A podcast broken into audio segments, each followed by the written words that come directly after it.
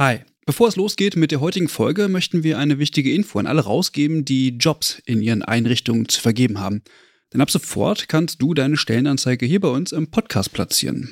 Wir finden das besser als Werbung, weil unsere treuen Hörenden damit Hinweise auf tolle Jobangebote bekommen und Unternehmen diesen Podcast nutzen können, um genau die Zielgruppe zu erreichen. Und wir nerven nicht mit Inhalten, die niemand hören will. Also eigentlich eine Win-Win-Win-Situation. Wenn du also eine Stellenanzeige hast, am besten natürlich für akademisch Pflegende, dann schreib uns eine Mail an hallo@übergabe.de. Übergabe hier mit UE. Wir veröffentlichen dann die Anzeige hier mit den relevanten Infos. Wir freuen uns auf deine Mail und wünschen viel Spaß mit der heutigen Folge.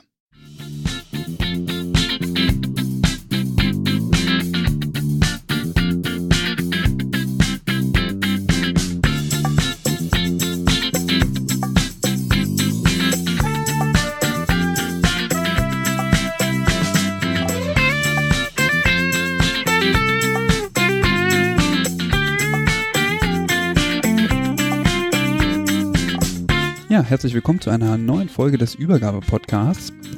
Heute wieder zum Thema äh, der Corona-Krise und auch heute haben wir uns Unterstützung geholt, denn wir möchten heute in den Bereich der ambulanten Pflege schauen und ähm, zu diesem Zweck haben wir heute den Pflegedienstleiter des Pflegedienstes Ambulant Pflegen und Helfen aus Bad Salzuflen als Verstärkung dazugeholt, Herrn Thorsten Jürs. Hallo, Herr Jürs. Ja, hallo. Genau, heute wollen wir den, den Fokus mal auf die ambulante Pflege setzen, nachdem wir das Krankenhaus äh, nun schon beleuchtet haben. Aber bevor wir einsteigen, ähm, wollen Sie ein bisschen was zu sich mal erzählen? Ja, gerne.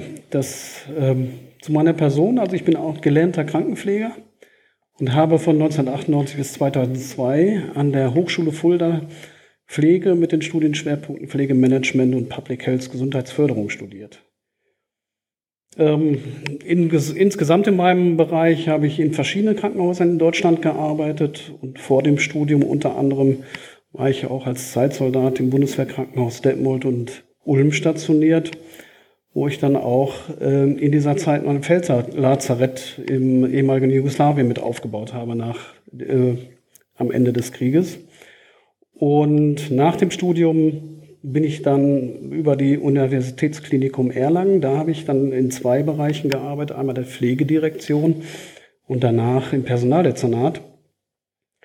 Und von daher bin ich dann im Anschluss äh, dann nach zur Capia-Klinik nach Dannenberg gegangen als Pflegedienstleiter und Personalleiter in Personalunion, was eine sehr spannende Zeit war. Ähm, Daran anschließend bin ich ärztlich in die ambulante Intensivpflege getrieben, um auch diesen Bereich dann kennenzulernen, war eine 1 zu 1 Versorgung äh, tätig, um dann so im Dezember 2015 hier nicht nur als Pflegedienstleitung anzufangen. Das Ganze habe ich einen Monat gemacht. Danach bin ich dann zur geschäftsführenden Pflegedienstleitung ernannt worden durch meine ganzen Vorbildungen, die ich gehabt habe.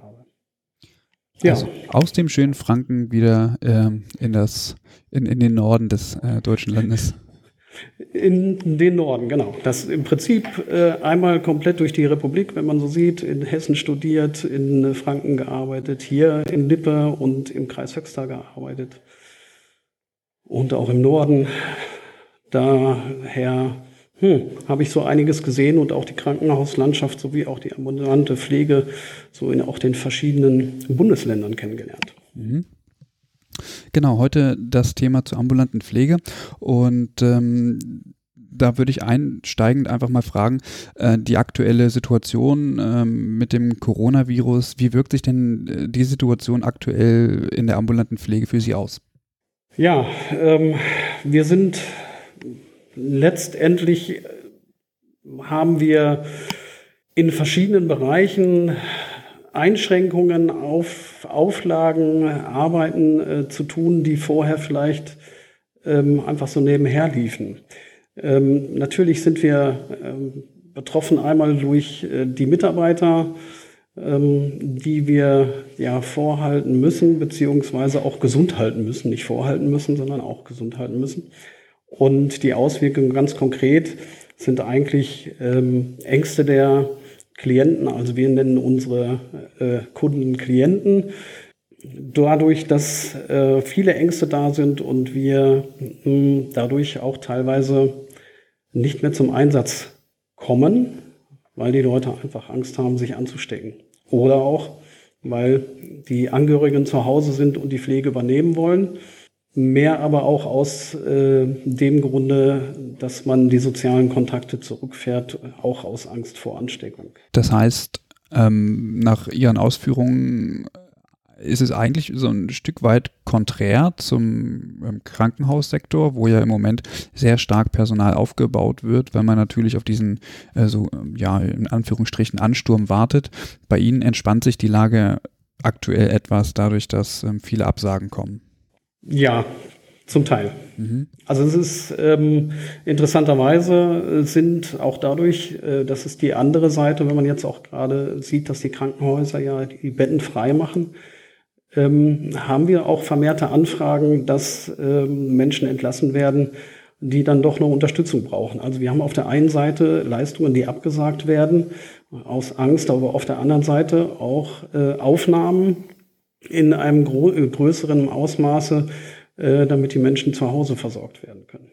Mhm. Insgesamt aber ist die, ähm, ja, der Abruf der Leistungen eingeschränkter, so dass wir tatsächlich momentan sagen müssten, oh, wir haben eigentlich gar nicht mehr so viel Arbeit für die Mitarbeiter, die wir hier vorhalten. Heißt das konkret, dass Sie eigentlich darüber nachdenken müssten, ähm, ich sag mal, Personal freizusetzen, damit Sie weiterhin liquide bleiben? Also freisetzen, das wäre natürlich äh, sehr kurz gedacht, weil die Situation kann sich A, sehr schnell ändern ähm, beziehungsweise was ist mit der Zeit äh, nach Corona. Mhm. Ähm, da brauchen wir natürlich das Personal wieder, wenn die Leistungen wieder abgerufen werden. Ähm, von daher freisetzen, insofern, dass wir tatsächlich drüber nachdenken, inwieweit äh, Kurzarbeit in Frage kommt.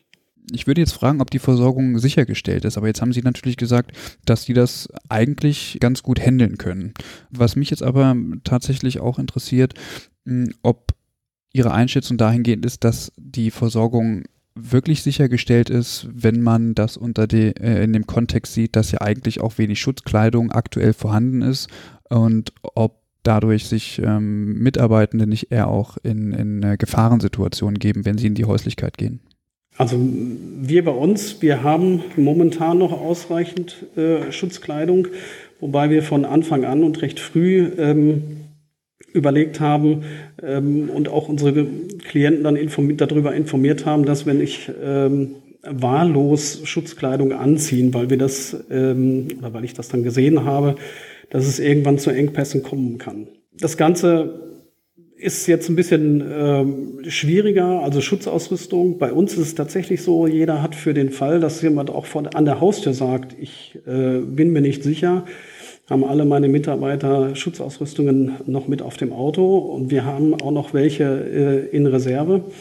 Die Problematik, Problematik ist aber letztendlich die, und das ist auch bei dem Personal, wenn jetzt natürlich jemand erkrankt oder auch der Verdacht geäußert wird, ähm, dann haben wir natürlich auch ein Problem, Personal zu stellen und die Versorgung äh, auch sicherzustellen. Das ist so eine besondere Schwierigkeit jetzt und das ist auch ähm, die schwierig, da kann man sich auch schwierig drauf einstellen.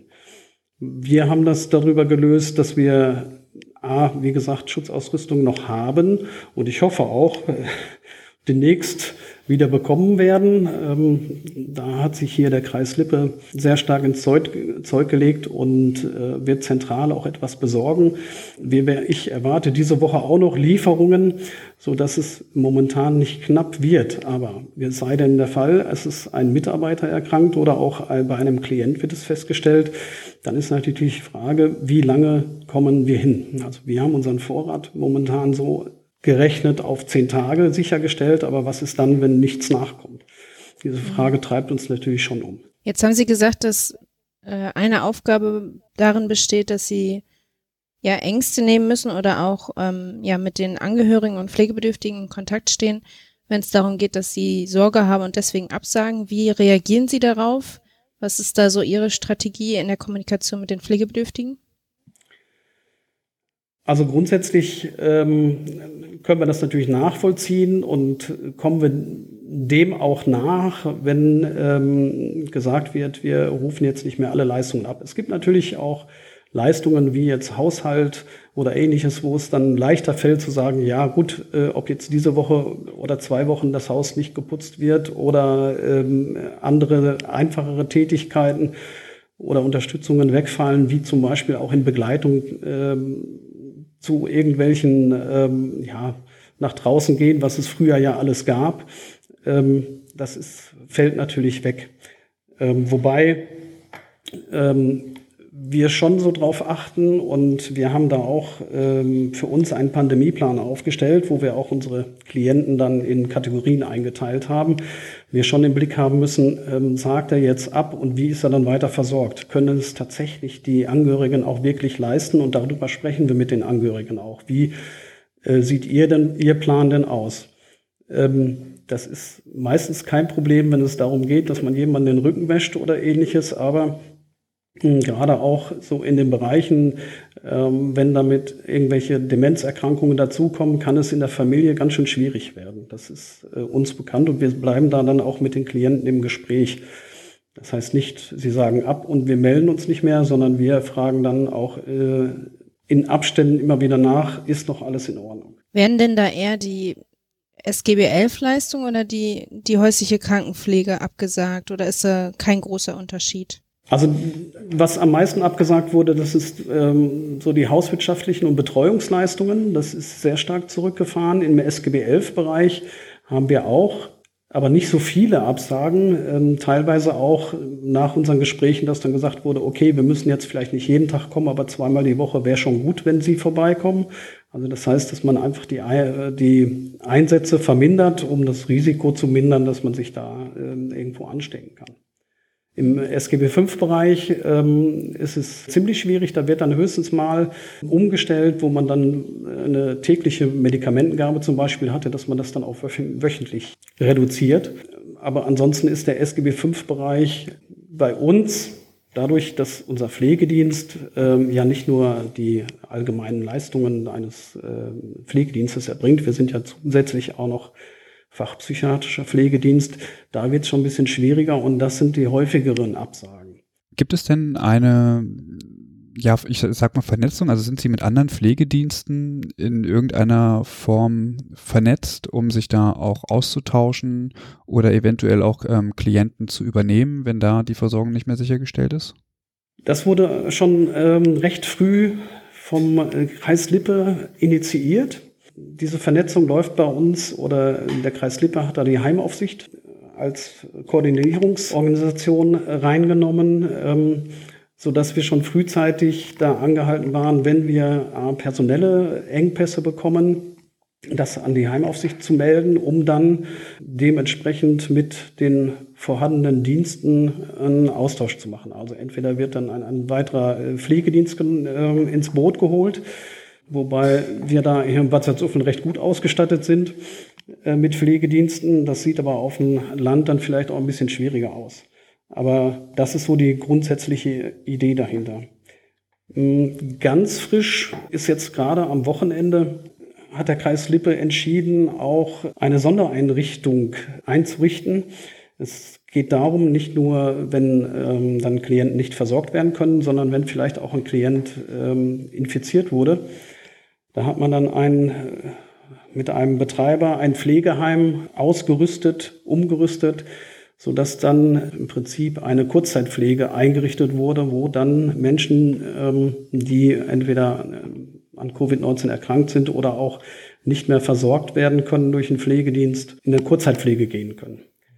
Wir selber haben ähm, versuchen, weil wir wissen, dass das recht schwierig ist, weil ähm, wir selber haben jetzt so circa 110 Klienten, die kann man nicht auf einmal äh, jemand anderes äh, zum Abarbeiten geben. Das wird äh, sehr, sehr schwierig. In dem Zuge haben wir im, äh, unsere Klienten in drei Kategorien eingeteilt von eins, ähm, wo dann auch im Prinzip eine Versorgung durch Angehörige stattfinden kann oder auch vielleicht gänzlich ausfallen kann für eine gewisse Zeit. Über zwei, wo man sagen kann, man kann sie reduzieren und bis hin zur Kategorie drei, die müssen auf jeden Fall äh, besucht werden. Da kann die Leistung nicht wegfallen und so, dass wir dann tatsächlich auch den Leistungsanfall nochmal reduzieren könnten, damit zumindest die Leute, die es tatsächlich brauchen, man denke an äh, Insulinspritzen, wo niemand anderes da ist, oder wichtige Medikamente oder auch Wundversorgungen, die einfach kann man nicht liegen lassen, ähm, dass die auf jeden Fall versorgt werden. A,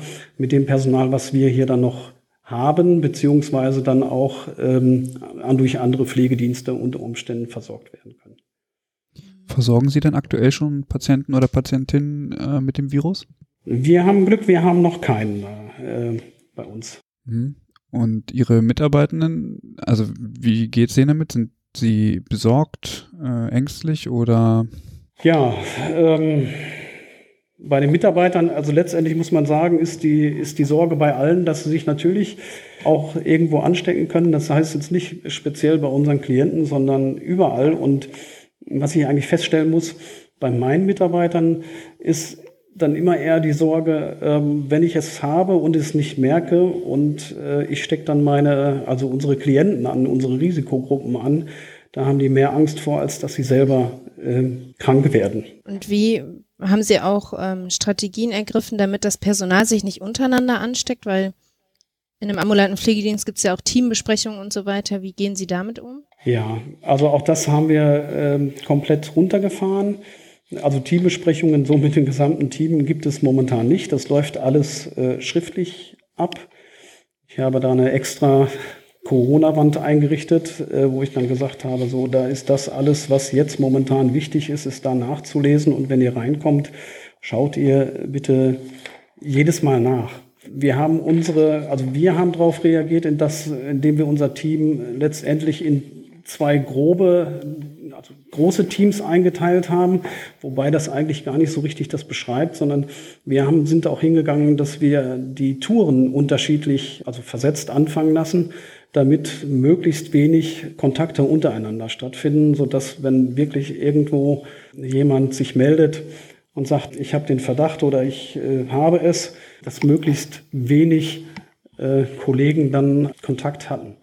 Es ist eine große Herausforderung, gerade ähm, wenn man so sieht, dass wir ja fast täglich neue Informationen bekommen und neue Richtlinien bekommen, äh, da den Informationsfluss wirklich äh, aufrechtzuerhalten. Zu den Klienten haben wir dann nochmal hier äh, extra Dokumentationen ausgelegt, wo man dann wirklich äh, hingeht und sagt, so, das Wichtigste muss halt äh, auf dem Papier übergeben werden. Beschäftigen Sie aktuell auch Auszubildende?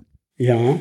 Wie ist denn die Lage dort? Weil ähm, wir hören, dass viele Auszubildende jetzt natürlich keine Schule haben, aber von den Arbeitgebenden ähm, dazu angehalten sind, äh, in der Praxis mitzuarbeiten. Handhaben Sie das auch so? Ja, also bei uns, unsere Auszubildenden sind äh, auch mit eingebunden. Das ist eigentlich fast gar nicht, also ist fast gar nicht anders möglich, wäre jetzt zu viel gesagt, aber das schafft natürlich auch Freiräume, um dann, wie gesagt, diese Kontakte möglichst zu vermindern. Diese Kontakte heißt auch, dass wir unsere Touren so wenig Wechsel drin haben an, an Mitarbeitern wie möglich. Was problematisch ist, also unsere Auszubildende steht jetzt kurz vorm Examen.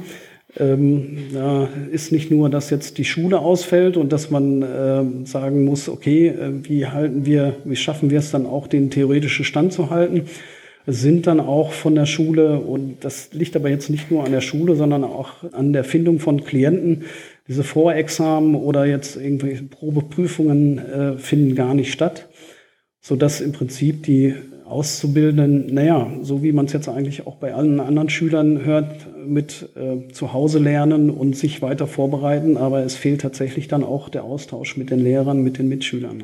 Ja, und auch einfach dieses, äh, also ich meine, so ein Probeexamen, das gibt einem ja auch Sicherheit und zum Üben und ja. nochmal mit seinen Praxisanleitern irgendwie kommunizieren, das wird ja jetzt alles erschwert. Genau, das ist richtig. Wir haben äh, nicht nur unsere Auszubildenden, also wenn man jetzt die ähm, zum Examen sieht, sondern wir haben arbeiten auch, ähm, wir haben auch eine Praktikantin oder hätten eine Praktikantin gehabt aus einer, aus einer äh, anderen Schule.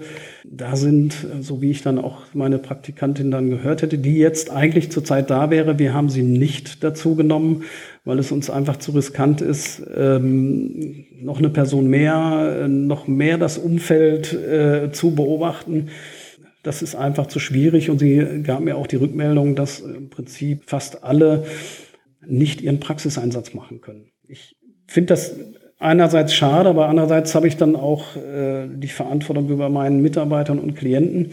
Ähm, wir sind schon im Prinzip anderthalb Wochen bevor die Bundesregierung gesagt hat, jetzt verschärfte Ausgangssperre, habe ich meinen Mitarbeitern schon darum gebeten, dass sie eigentlich auch ihre sozialen Kontakte wirklich aufs Minimum runterfahren, weil wir uns nicht leisten können, ähm, dass sie ausfallen. Und wenn ich dann jemanden mit reinnehme, der noch nicht so gut ausgebildet ist, gerade ähm, mit diesen Situationen, das ist ziemlich schwierig. Kann jemand dann auch hygienisch, äh, hygienisch so arbeiten. Man muss dann wirklich äh, aufpassen. Und das große Problem, wenn dann jemand Neues dazukommt, das führt tatsächlich bei den äh, Klienten dann auch immer wieder zu Ängsten. Ähm, ja, ne, arbeitet die vernünftig, da ist kein, also das Vertrauen ist, äh, ist dann schwierig. Und da haben wir uns dann ähm, entschieden, halt keine Praktikanten momentan von anderen Schulen hier arbeiten zu lassen. Mit welchen weiteren Entwicklungen ist dann jetzt demnächst erstmal zu rechnen? Ja, das ist schwer zu sagen. ähm, ja, von der Entwicklung her, also es ist eigentlich so, wie die Bundesregierung es sagt, wir müssen die Erkrankungskurve so flach wie möglich halten und auf das Schlimmste vorbereiten, so gut es eben geht. Wir haben wir versuchen uns wirklich äh, vorzubereiten und ähm, letztendlich kann aber niemand tatsächlich sagen, was ist, wenn nicht nur der erste oder einzelne Fall, so wie wir es jetzt momentan ja äh, eigentlich haben, äh, im gesamten Kreis, was ist, wenn dann tatsächlich es ähm, passiert ist, dass jemand im Nachhinein erfährt, der hat den äh, Virus und äh, hat den dann an einen Mitarbeiter vielleicht weitergegeben. Und das wird dann so schnell, wo man sich dann eigentlich tagtäglich auf die Situation neu einrichten muss. Also das kann man schwer erwarten und auch sich äh, schwer darauf einstellen. Wo wir uns ein bisschen wo ich mich auseinandersetze, ist äh, momentan, was ist äh, eigentlich von der Dauer her? Was ist, wie lang wird es gehen? Wie lang äh, müssen wir eigentlich so weiterarbeiten? Wenn wir tatsächlich dann auch wieder, was jetzt ähm, auf, in der Politik diskutiert wird, von wegen sollen wir schon wieder lockern, das sehe ich dann wirklich mit, mit äh, gemischten Gefühlen. Was ich von den Entwicklungen her, also zum zum Umstand der, der Klienten sehe, gerade wir haben das damals ähm, ähnlich gehabt äh, in meinem Einsatz, äh, wenn dieser Lagerkoller ausbricht. Und das ist teilweise schon auch zu merken, ähm, dass die Klienten mittlerweile, ähm, so wie jeder andere auch, der ständig nur zu Hause ist, das ist schon eine besondere herausfordernde Situation. Und inwieweit sich das noch auswirkt in dem täglichen Arbeiten, das ist schwierig zu, zu sagen, weil wir haben da Reaktionen von, von Wut und Rückzug und Aggressivität auch gegenüber Mitarbeitern, aber auch wie Mitgefühl und Empathie und Dankbarkeit von den äh, Leuten. Also das ist, ähm, was ist jetzt zu erwarten? Also in Richtung Erkrankungswelle, Virus, schwierig zu sagen. Wenn man jetzt bei den Entwicklungen eher ähm, auch ähm, so die finanzielle Seite sieht, so für die Pflegedienste, da hat es jetzt dann Gott sei Dank auch am Wochenende ja, ähm, ist dann Gesetz verabschiedet worden. Da habe ich mir doch tatsächlich noch letzte Woche mehr Sorgen gemacht, weil je länger die Ausfälle sind und je länger ähm, Leistungen nicht abgerufen werden, da ist das auch für vielleicht mittlere und kleine Pflegedienste schwieriger auszuhalten als wie für die größeren. Und äh, da muss man tatsächlich aufpassen, dass das nicht passiert. Mhm, wobei da jetzt die Gesetzgebung, die ja gestern verabschiedet wurde, wenn ich äh, richtig bin, uns als Pflegedienst oder den gesamten Pflegediensten ja schon auch Hilfestellung gibt, dass man äh, nicht auf einmal sagen muss, ich muss die Tür zumachen, weil ich nicht mehr genügend Geld verdiene oder muss Personal freisetzen. Mhm. Was genau hilft Ihnen an dieser neuen Gesetzesregelung? Also man hat ja neben den Krankenhäusern die Unterstützung jetzt auch äh, die ambulante Pflegedienste. Ähm, das war am Anfang nicht so ganz klar. Also es wird ein Ausfall, der über ähm, aufgrund dieser Leistungsabsagen sind, äh, wird oder soll von den Pflegekassen übernommen werden, sodass wir dann äh, etwas beruhigter äh, da jetzt auch in die nächsten Wochen reinschauen können wenn jetzt ähm, das noch mehr wird. Auch für Schutzanzüge, Schutzausrüstung, Mundschutze, man sieht das ja immer wieder und hört das ja auch den Nachrichten, welche horrenden Preise da mittlerweile genommen werden. Das sind natürlich auch äh, Kosten, die irgendwo gedeckt werden äh, müssen. Auch da wird es über die Pflegekassen eine Refinanzierung zumindest zum Teil geben. Mhm. Das muss jetzt natürlich noch mal genauer äh, angeschaut werden. Also Sie haben sich auf jeden Fall dazu geäußert, dass es da, ähm, dass dieser Ausfall äh, kompensiert wird. Wie hoch jetzt und äh, was das im Einzelfall heißt, ähm, muss man jetzt noch mal genauer anschauen. Laut dem Gesetzentwurf oder unseres Landesverbands wurde dann mitgeteilt, dass man ähm, auf, mit dem Umsatz äh, vom Januar rechnet, um dann zu sehen, äh, was ist denn weniger geworden. Interessanterweise, ich habe die Zahlen jetzt für uns selber noch nicht, dadurch, dass wir ähm, verstärkt in den letzten zwei Wochen aufgenommen haben, wird es jetzt äh, nochmal spannend, dann zu sehen, wie viel da wirklich nachher dann von übernommen werden muss. Aber es ist beruhigend, dass wir Hilfe erwarten können. Für die momentane, für die finanzielle Situation, das fand ich von dem Kreis Lippe ähm, sehr gut, da haben die sehr gut reagiert. Ähm, wir, es gibt da noch ähm, die Investitionskosten, die man jährlich äh, immer am Anfang des Jahres beantragen kann, ähm, die zum 1.7. zur Auszahlung kommen. Da haben wir vom Kreis schon die Rückmeldung bekommen, dass äh, diese Anträge jetzt schnellstmöglich abgearbeitet werden und sie uns, also zumindest uns, in Aussicht gestellt haben, dass sie in ein oder zwei Wochen dann vorzeitig ausgezahlt werden, damit man tatsächlich dann auch ja, flüssig bleibt, liquide bleibt. Ähm, jetzt haben Sie schon diese finanziellen Sorgen oder Engpässe angesprochen und von Kurzarbeit gesprochen. Das wirkt sich ja wahrscheinlich auch auf das Personal aus. Wie gehen Sie da mit dem Personal um? Das ist, bedeutet ja auch Ängste für, für das Personal, für die Pflegenden. Ja, also wir sind da ähm, ganz offen von Anfang an umgegangen. Wir haben das äh, gleich kommuniziert. Ähm, meine, Sie merken es ja auch, dass die Touren nicht mehr so lang sind, dass Klienten, die man schon länger besucht hat, jetzt abgesagt haben. Ähm, wir haben versucht oder versuchen da äh, mit den Mitarbeitern zusammen zu sprechen. Wir haben versucht äh, oder es gibt äh, Mitarbeiter, die sich bereit erklärt haben, selber von der Arbeitszeit äh, zurückzugehen. Und der Rest sagt halt, okay, bevor wir ihn ganz verlieren, aber das ist so das Paradoxe, was, wo ich auch so ein bisschen Schwierigkeiten habe. Einerseits, einerseits heißt es Pflegepersonal und wir brauchen Leute. Und wir sind im momentanen Stand rein von der finanziellen Seite her eher drauf aus, dass wir wahrscheinlich äh, Kurzarbeit anmelden müssen. Das ist schon ein bisschen paradox. Aber äh, die Mitarbeiter haben auch gesagt, das ist dann jetzt so und wir versuchen das auch alles momentan äh, insofern zu vermeiden oder zumindest dann auch sozialverträglich zu gestalten. Das heißt, äh, Mitarbeiter, die ähm, jetzt sagen, okay, äh, ich komme auch mit ein bisschen weniger zurecht. Da haben wir jetzt welche gefunden, die dann gesagt haben, okay, wir werden jetzt mal dann unsere Arbeitszeit reduzieren, um damit andere, die das Geld dann brauchen, äh, vielleicht auch arbeiten, weiterarbeiten können. Welche Möglichkeiten würde es sich denn in dieser Situation, also ich meine, das ist wirklich paradox, genau wie Sie es sagen. Also überall erzählt man, dass wir es nicht hinbekommen mit der Pflege und dass wir mehr Pflegende brauchen und die ambulanten Pflegedienste äh, stehen jetzt vor dieser Problematik. Aber inwieweit würde es denn die Möglichkeit geben, Kooperation beispielsweise mit Kliniken einzugehen, um, ich sag mal, Personal in Anführungsstrichen auszuleihen? Ja, das habe ich äh, auch schon angedacht. Wir haben das jetzt, ähm, ich habe das jetzt aber noch ein bisschen zurückgestellt, weil ähm, ich würde das jetzt ähm, mit der Heimaufsicht zusammen machen. Wir haben, äh, der Kreis Lippe wird ja jetzt zum 1.4. so ein Kurzzeitpflegeheim aufmachen für den Sonderfall. Da werden wir uns natürlich dann mit unseren äh, Möglichkeiten dann auch dran beteiligen und werden das auch ja, schauen wir jetzt gerade unsere Pflegedienste am Ort, dass ähm, eventuell da unterstützt werden können. Das kann ähm, unterschiedlich aussehen, das muss besprochen werden.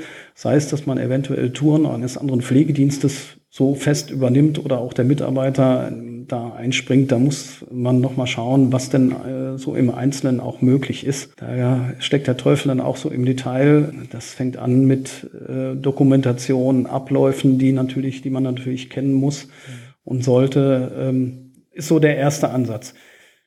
Bei den Krankenhäusern, da ähm, muss man tatsächlich schauen, auch welches Personal haben wir und inwieweit ist dann da auch verlässlich dann ähm, das abrufbar, beziehungsweise ähm, inwiefern kann man da in die Klinik reingehen. Da bin ich auch ein bisschen, ja, auch ein bisschen hin und her gerissen, weil ich tatsächlich Kliniken momentan eher noch als äh, Infektionsort sehe als die Häuslichkeit. Ja, ist natürlich auch ein ähm, Effekt, den man damit berücksichtigen muss. Jetzt haben Sie vorhin gesagt, dass Sie auch Pflegedienst für fachpsychiatrische Pflege sind. Und genau. Ähm, genau, mich würde da interessieren, wie wirkt sich denn diese Krise jetzt auf psychisch erkrankte Menschen aus? Also wir haben ähm, bei unseren Klienten, muss ich sagen, ist die ganzen Ängste, die man als ähm, in Anführungsstrichen normaler äh, Mensch jetzt hat, ähm, sind die tatsächlich äh, verstärkt. Je nach Erkrankung ist das wie ein Brennglas. Die Auswirkungen bei uns sind so, dass ich, ähm, wir sind dann auch für die Menschen ja 24 Stunden erreichbar, dass tatsächlich viel, viel mehr Anrufe kommen und äh, von Ängsten berichtet werden und sie das wirklich in ihrer ähm, Entwicklung ähm, ja nicht nur, nicht nur hemmt, sondern auch zurückwirft man stelle sich vor, jemand mit sozialen Ängsten, der äh, sich sonst nicht traut, rauszugehen. Mit denen arbeiten wir dran, äh, dieses abzubauen. Und ähm, da sehe ich jetzt momentan mit dem Kontakt verboten und äh, der sozialen Isolierung sind diese Menschen dann noch mal mehr davon betroffen. Und das macht denen mehr Ängste. Das ähm, ist ähm, auch unterschiedlich. Das kann bis dahin gehen, dass ähm, ich hatte da letzte Woche jemand am Telefon, ähm, die dann fast der Meinung war, ja, Corona, also es, läuft ja bei immer bei diesem, dieser Klientin alles schief und Corona kommt jetzt noch da oben drauf, jetzt wo wir doch gerade angefangen haben, uns ein bisschen zu entwickeln, meine Situation besser wird, jetzt kommt Corona und ich habe immer ja das Pech, dass dann was dazwischen kommt. Also die beziehen sich, äh, beziehen dann solche, auch gerade in dieser Krise, ähm, sehr auf sich selber. Und das ist dann schon wirklich schwierig. Und das führt manchmal auch äh, dazu, dass wir ähm, zusammen in einem therapeutischen Team dann auch wirklich überlegen und, und eng da sind, um dann ähm, eventuelle Überlegungen zu, auch bei dieser, dieser Klientin, diesem Klienten war dann auch die Frage, muss er tatsächlich dann wieder stationär aufgenommen werden, weil er so äh, Panik äh, bekommt, dass er so alleine eigentlich gar nicht zu Hause sein kann. Was da ja auch noch zukommt, äh, könnte ich mir vorstellen, dass ja auch die Psychotherapeuten im Moment mit ihrer, mit ihrer Therapie und Behandlung ähm, ja vor Herausforderungen stehen und das gar nicht so anbieten können. Ist das, ist das auch der Fall? Also wie, wie erleben Sie diese Situation? Ja, auch das haben wir. Das ist ähm, tatsächlich so, dass ähm, Tageskliniken geschlossen sind. Das ist auch ähm, also nicht nur Tageskliniken ähm, für die chronisch Kranken und auch, dass ähm, Therapien nicht stattfinden, die tatsächlich äh, ja schon auch wichtig sind. In unseren Fällen ist das ähm, entweder über tatsächlich äh, Telefonkontakte, geregelt oder regelmäßige, geregelte Telefonkontakte mit den Therapeuten, aber auch über Notfalltelefon. Aber ähm, ich, für mich ist das immer schwierig, wenn es dann soweit ist, dass mich dann eine Notfallnummer anrufen muss, dann ist es eigentlich schon fast zu spät. Das ist äh, eine große Schwierigkeit und die mit der Dauer ähm, dieser Isolierung oder dieses Runterfahren immer größer werden. Sie haben vorhin gesagt, dass vor allem auch in diesem Bereich Leistungen abgesagt werden. Ist das bei den Betroffenen auch aus Angst davor, dass die sich dann infizieren oder welche Gründe stehen dahinter? Ja, das sind ähm, alles durchweg Ängste vor, der, vor einer Infektion.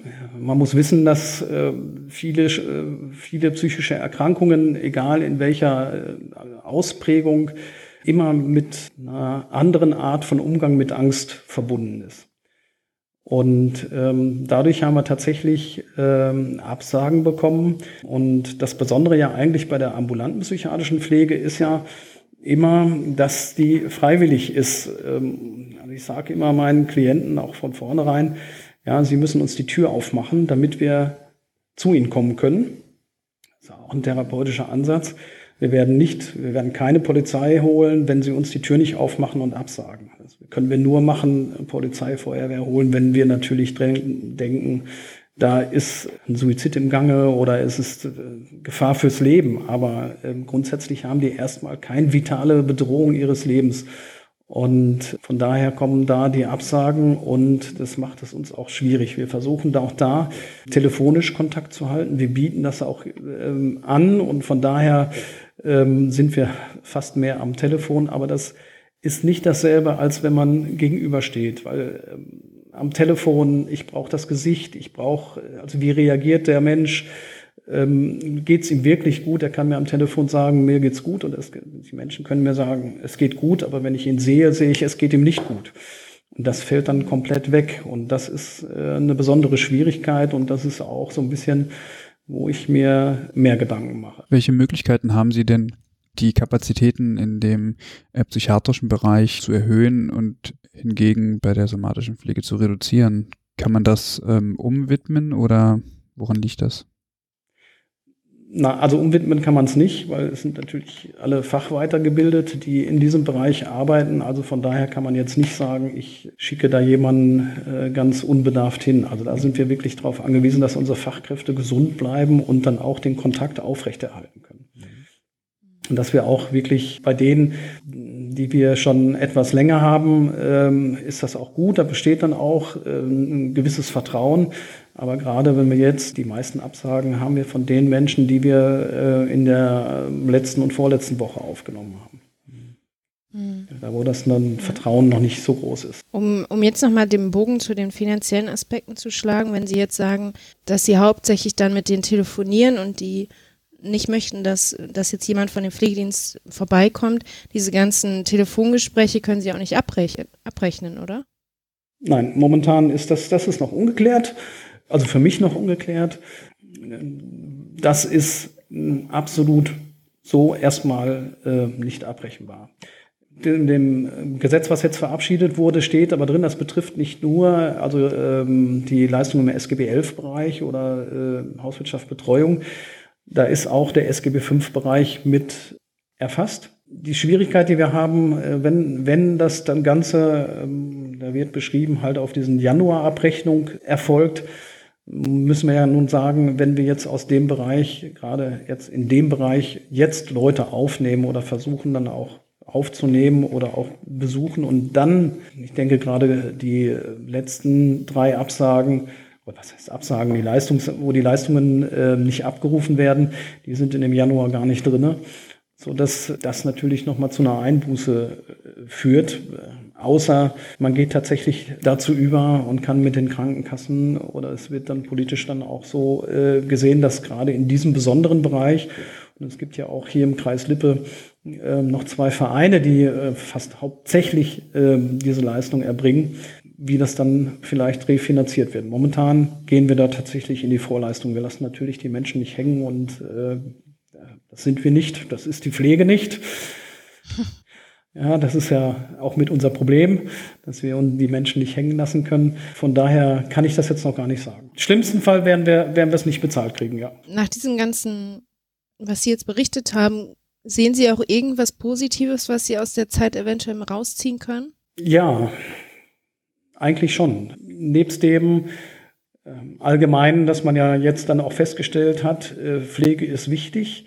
Ich, ich weiß noch nicht, ob ich mich mit dem äh, Begriff systemrelevant anfreunden kann. Das äh, ist mir einfach zu statisch. Also Pflege ist einfach wichtig und der Umgang mit unseren Menschen, äh, mit den Mitmenschen, ähm, das muss einfach äh, mehr Beachtung finden. Jetzt nicht nur finanziell, sondern tatsächlich auch als wichtig empfunden werden und nicht nur von der Politik, sondern von jedem Menschen.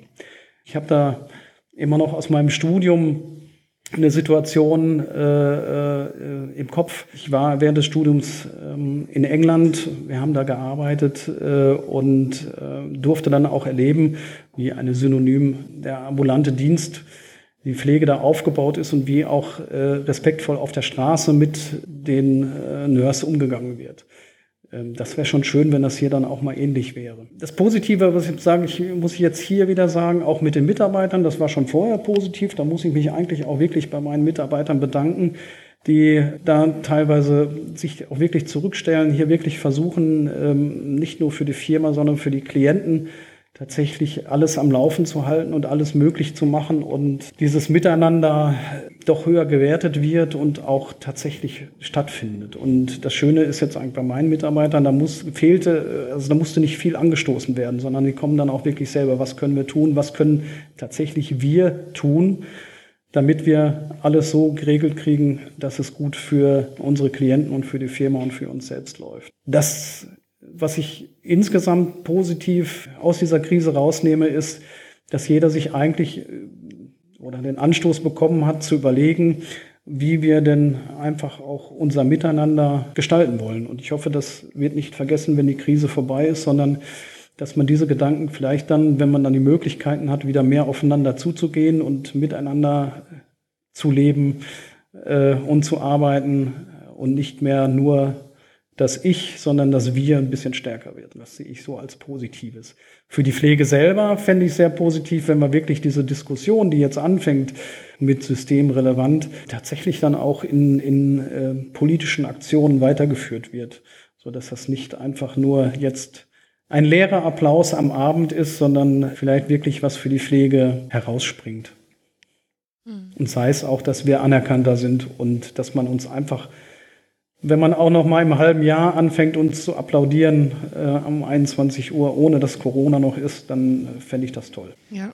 Da sprechen Sie wahre Worte. Und äh, aus den anderen Aufnahmen wissen wir, dass die Lage, zumindest was den Teamzusammenhalt im Krankenhaus, äh, genauso erlebt wird. Ja, das macht Pflege aus. Also das ist Pflege. Das habe ich in meiner ganzen Zeit äh, äh, immer erlebt. Das ist auch das Wichtige, das Team das Untereinander und das Miteinander muss funktionieren. Das funktioniert meistens auch. Leider ist das bisher immer nur, nur allzu gerne von Leitungen, von der Politik immer so schön mitgenommen worden. Man hat dadurch, man hat es einfach, man hat gewusst, dass die Pflege nicht streikt oder hm. Schwierigkeiten ja, hat ja. zu streiken. Man weiß, dass wir sind am Menschen und wir sehen die Nöte der Menschen und ähm, es, ist immer wieder in allen Bereichen, auch aus meinen Krankenhauszeiten war es immer so, wenn es schwierig wurde, gerade wenn, wenn äh, Krisen jeglicher Couleur, sei es auch, was weiß ich, ein Krankheitsausfall und eine Schicht muss besetzt werden. Man hat immer jemanden gefunden, der das dann wirklich auch gemacht hat. Pflege hält aus. Pflege hält aus, das stimmt. Genau. Ja, Herr Jös, ähm, wir haben keine Fragen mehr, oder Eva? Hast du noch welche? Nee, ich habe keine mehr. Haben wir irgendwas vergessen, was Sie noch gerne sagen möchten? Ja, was vielleicht jetzt noch nicht so ganz ähm, auch bei den äh, finanziellen kam, wir sind jetzt dadurch, dass wir ja jetzt fachpsychiatrischer Pflegedienst sind, wir haben zum Beispiel keine Tagespflege. Die sind ja auch geschlossen und da ist das mit dem Personal. Also ich kann mir vorstellen, dass äh, andere Dienste, die auf diesem Bereich Betreuung äh, sehr setzen und auch den ausgebaut haben, momentan noch mehr Schwierigkeiten haben als wir. Ja. Also das Personal zu beschäftigen. Ja, genau. Ja, das war jetzt einfach mal ein Beispiel für die ambulante Pflege. Das ist sehr nett, dass Sie uns da mal Einblicke in Ihren Pflegedienst gegeben haben und wie Sie schon selber gesagt haben, das ist jetzt ein Beispiel und für andere Pflegedienste sieht die Situation vielleicht nochmal anders aus. Aber wir wollten einfach mal einen Einblick geben und äh, dafür bedanken wir uns ganz herzlich. Und genau, wir hoffen, dass Sie gut durch diese Krise kommen und Ihre Mitarbeiter auch. Willst du noch was sagen, Christian? Nee, gar nicht. Aber wo du das gerade gesagt hast, frag, ähm, habe ich mich gefragt, ob es vielleicht irgendwo in Deutschland ähm, auch Pflegedienste gibt, die eine andere Situation haben. Aber ich glaube, dass sich das Bild gerade so nicht abzeichnet, oder? Ja, ähm, das würde mich auch interessieren, wie es anders läuft, äh, wo anders läuft. Ähm, ich muss tatsächlich sagen, dass wir hier im Kreis Lippe tatsächlich vorne dran sind von dem, was ich so in meinem Netzwerk dann auch erfahre, wie zum Beispiel mit dieser Einrichtung äh, Kurzzeitpflege einzurichten, äh, wenn Pflegedienst nicht mehr versorgen kann. Da sind ganz andere äh, Bereiche, Kreise noch ganz woanders und machen sich Sorgen. Das war auch so meine größte Sorge, bis zum Wochenende, was passiert tatsächlich, wenn jemand von den Mitarbeitern oder auch Klienten krank wird. Was ist dann dafür? Also das ist eine, da ist uns schon eine ähm, Last hier äh, abgenommen worden und kann nur sagen und allen hoffen und äh, sagen, sprecht miteinander. Wir können die Krise wirklich nur gemeinsam äh, wuppen, auch in der Pflege. Und da ist keine Zeit für irgendwelche Eigennutz, sondern wir müssen da zusammen das regeln und alle, die vor Ort sind, also ich kann hier auch nur alle einladen, wenn irgendwas ist, ruft an. Wir machen kurzfristig alles möglich, nicht nur in unserem Team, sondern auch für andere. Ein Konkurrenzgedanke gehört jetzt in der Zeit nicht her. Ja, das stimmt. Vielen Dank, Herr Jörs, dass Sie sich die Zeit genommen haben und ähm, ausführlich auf unsere Fragen geantwortet haben. Vielen Dank dafür. Ja, ähm, für Ihren Pflegedienst wünschen wir auf jeden Fall alles Gute, dass alles gut geht und dass Sie ähm, ja ihren, ihren Idealismus und ihren, ihr Pflegeleitbild, so wie Sie das gerade hm, beschrieben haben, weiterhin beibehalten können. Ich werde es versuchen. Bis jetzt hat es noch keiner geschafft in meiner Zeit, den wegzukriegen. Wir drücken die Daumen. vielen Dank. Ja. Ja, ja vielen, vielen Dank. Dank. dass ich sprechen und durfte und bleiben gerne. Sie gesund. Sie auch. Danke gleichfalls. Bis zum nächsten Mal. Ja. Tschüss. Tschüss. Tschüss.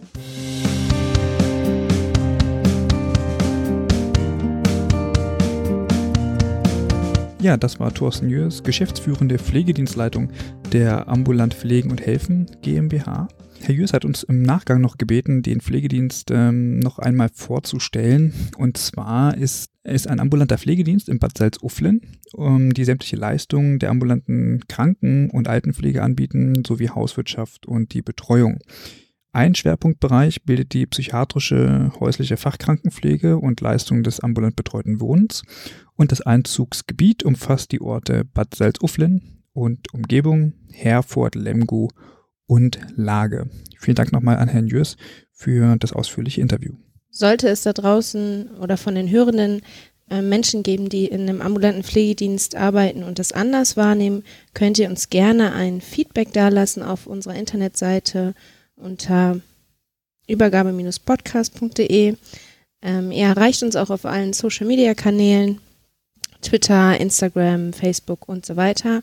Wir freuen uns über jede, jedes Feedback und, und verabschieden uns aus unserem Homeoffice. Genau. Macht's gut. Tschüss. Tschüss.